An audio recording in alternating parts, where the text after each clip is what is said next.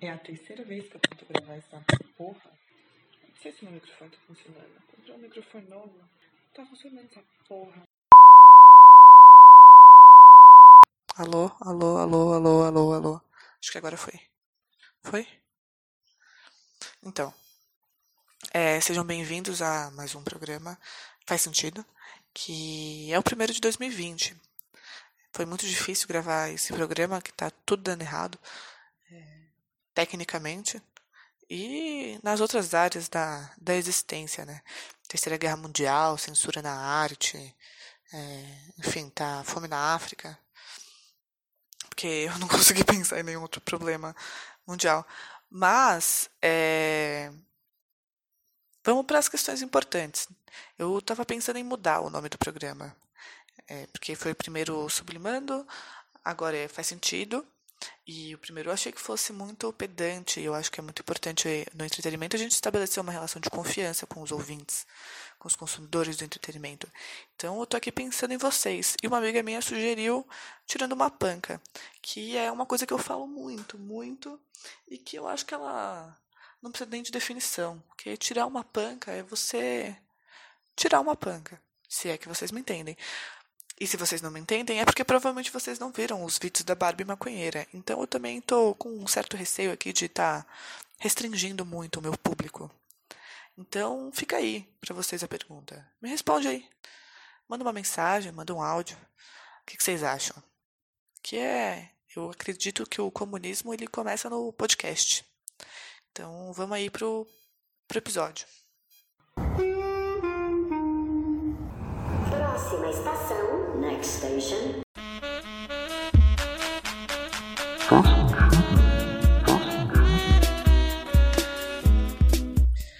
Então, agora começou uma maldita reforma no andar de cima, mas eu que lute, que eu não vou gravar isso depois, eu vou gravar isso agora mesmo.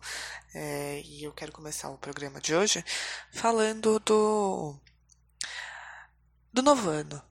E da nova MC Lara, tudo que vem aí pela frente. Porque o ano de 2019 foi muito difícil. Eu fiquei extremamente deprimida. E eu não só fiquei deprimida, eu fui atrás de maneiras para eu ser menos triste. E eu tentei de tudo, eu me esforcei muito. Eu troquei de faculdade, aí depois eu destroquei. Eu mudei de trabalho. Eu tentei criar arte, né? escrever textos tristes, escrever textos engraçados. Eu tentei fazer um podcast, cá estamos nós. Enfim, como eu falei no primeiro episódio, sublimar, né? tentar transformar os meus desejos frustrados em algo que não fosse a tristeza. E no final eu comecei a terapia, que é um processo bastante difícil, mas talvez seja cedo para falar que ela não funciona, né? Então vamos esperar para ver, eu não vou opinar sobre isso agora. Dito isso, no final do ano passado meu cachorro morreu. E eu, obviamente, não vou fazer piada com isso. Só vou dizer que eu descobri que era sim possível ficar mais triste do que eu já estava. E foi a partir daí que eu pensei em mudar. É, pensar o que mais eu posso fazer para para obrigar o meu cérebro a liberar dopamina, serotonina, é, sei lá, encontrar os químicos que me deixam feliz sem ter que fazer um corre no Largo da Batata. É, decidi fazer exercícios é aquela coisa de você ir numa praça, ficar correndo, caminhando em círculos que nem um cachorro, é, para chegar a lugar nenhum. Eu fui fazer isso. E eu fui alguns dias e eu não entendi comp completamente qual era a brisa das pessoas que se viciam em exercícios físicos. É, eu ainda prefiro o meu combo de vinho e relaxante muscular. Mas aí depois eu comecei a empurrar meus limites físicos. E finalmente algo começou a fazer algum sentido é que quando você fica muito cansado fisicamente, isso é comprovado aí pela, pela internet. É, chega de noite e você está tão exausto que você não tem pique para pensar na sua tristeza. O seu cérebro ele só quer desligar por completo. Né? Você morre por uma noite. O que é o que todo jovem quer, né? E aí eu descobri finalmente qual que era o tão, por que, que as pessoas amam tanto os exercícios físicos. Agora, agora você deve estar tá pensando, né? Credo, Lara, como você fetichiza a sua tristeza? E eu vou te responder, é óbvio que eu fetichizo a minha tristeza. Você quer que eu faça o quê com ela? Por Porque veja bem, se eu pudesse descartar minha tristeza, eu faria isso, mas eu não posso, então que eu pelo menos dê alguma risada com ela. E agora de novo você deve estar se perguntando: Meu Deus do céu, como é que ela vai fazer para tirar esse episódio dessa fossa em que ela colocou? E bom, não duvide da minha capacidade criativa, porque eu vim desenvolvendo ao longo dos anos uma pesquisa aí sobre a psique da família brasileira. E eu descobri que tem um elemento essencial para entender como é que é o funcionamento da, de cada casa é, da nossa cultura, que é como cada um faz o seu miojo. É uma questão que ela gera, assim, ela, ela toca as pessoas, ela, ela gera raiva, ela gera ódio. É, começa uma briga de bar. Como assim você coloca salame no seu miojo? Já e você que coloca ovo? Eu falo experiência própria. Eu fui. Minha cica... Tenho cicatrizes de guerra. E a guerra é por causa da forma como eu faço meu miojo. E agora eu quero colocar aqui para vocês o resultado da minha pesquisa. Como eu faço meu miojo? Mano, meu miojo. Mano, meu miojo. Enfim, miojo. É. Depende do quanto eu tô inspirado. Meu miojo é muito simples. Eu pego o miojo. Então era tipo um momento de fazer. fazer. sabe, porção, porção, porção, Eu faço micro-ondas. Eu coloco a água pra ferver. Primeiro esquentado, Coloco na panela. É óbvio. boto o miojo, O molho. o pozinho. 8 minutos no micro-ondas. Coloco o pozinho. Eu desligo o fogo, né? E daí eu vejo o que tem na geladeira. Passo pro, pro prato. Um ovinho, Um queijo bom eu coloco pra poder derreter. E aí eu coloco o tempero. Espinafre com ketchup. Salame quando tem. Essa é minha filhinha, essa é minha filhinha, essa é minha filhinha, essa é minha filhinha. E hoje eu não como mais miojo. Quer dizer, eu como sim quando eu tô bêbada.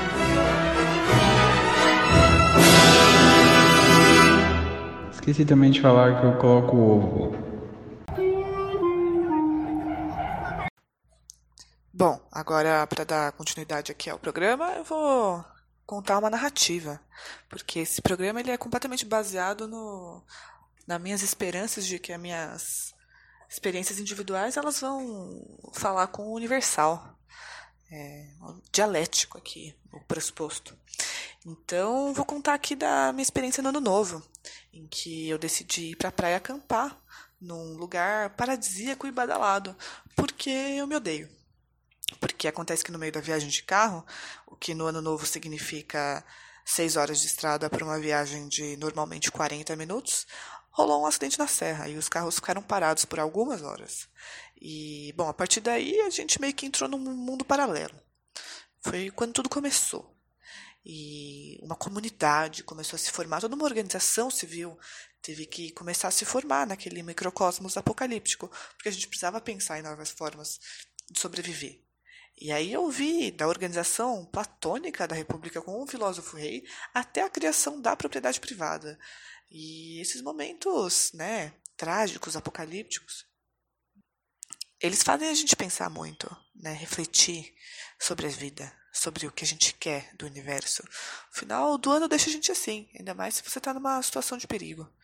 E naquele momento, por exemplo, eu, assim, ó, me desculpem, uma das minhas é, metas de 2020 é falar menos de homem, mas agora vai ser necessário.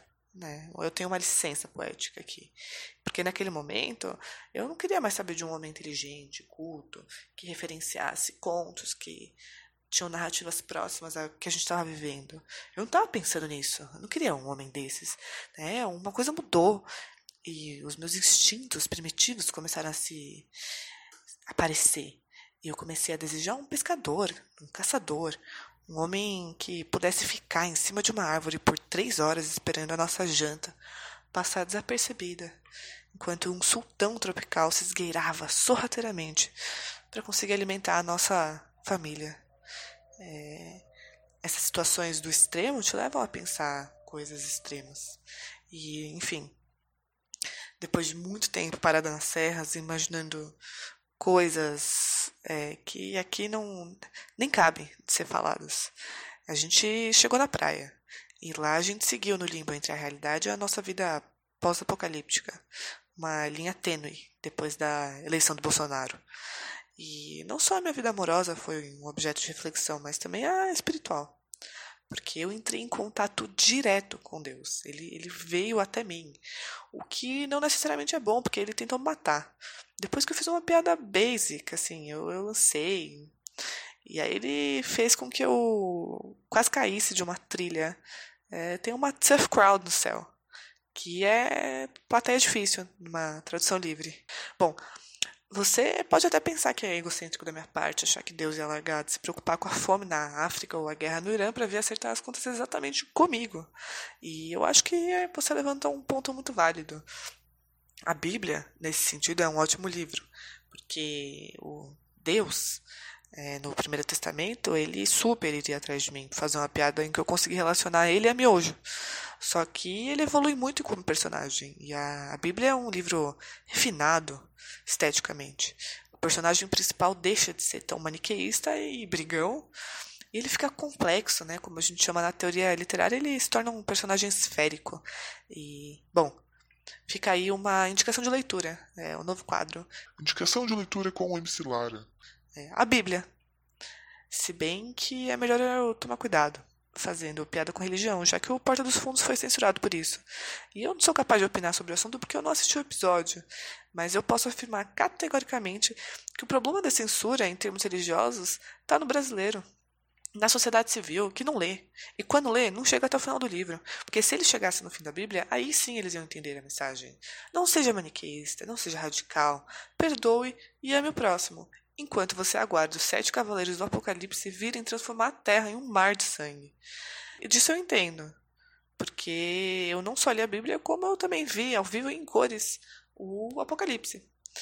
E, bom, é, foi uma viagem cheia de altos e baixos, cheia de reflexões.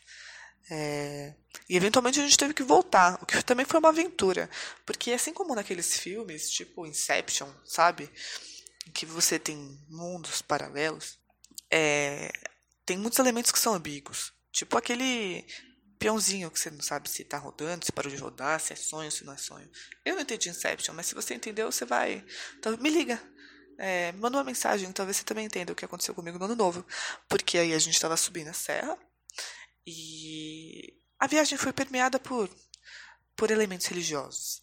E aí, eventualmente, o carro morreu numa serra que ela era tão precária, tão precária, que eu acho que ela foi construída pelos próprios bandeirantes, com os facões deles.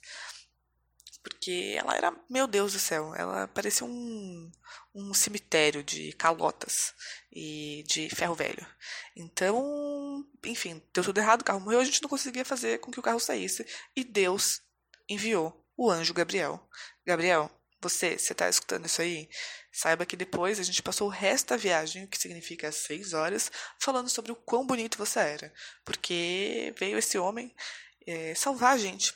E ele entrou no carro e conseguiu, foi dirigindo até o, quase o final da serra para salvar a gente, só para então a gente encontrar um dilúvio. Que foi naquele momento que eu não sei se a gente saiu ou não saiu mesmo. Se eu morri naquele momento ou não. Então fica aí, né? Esse, esse episódio cheio cheio de nuances, de, de questionamentos filosóficos. Se a gente está numa Matrix, se agora eu estou numa Matrix Inside a Matrix. É, não sei o inglês agora, não sei porquê também, mas é Inception. Inception enquanto podcast, enquanto vida real.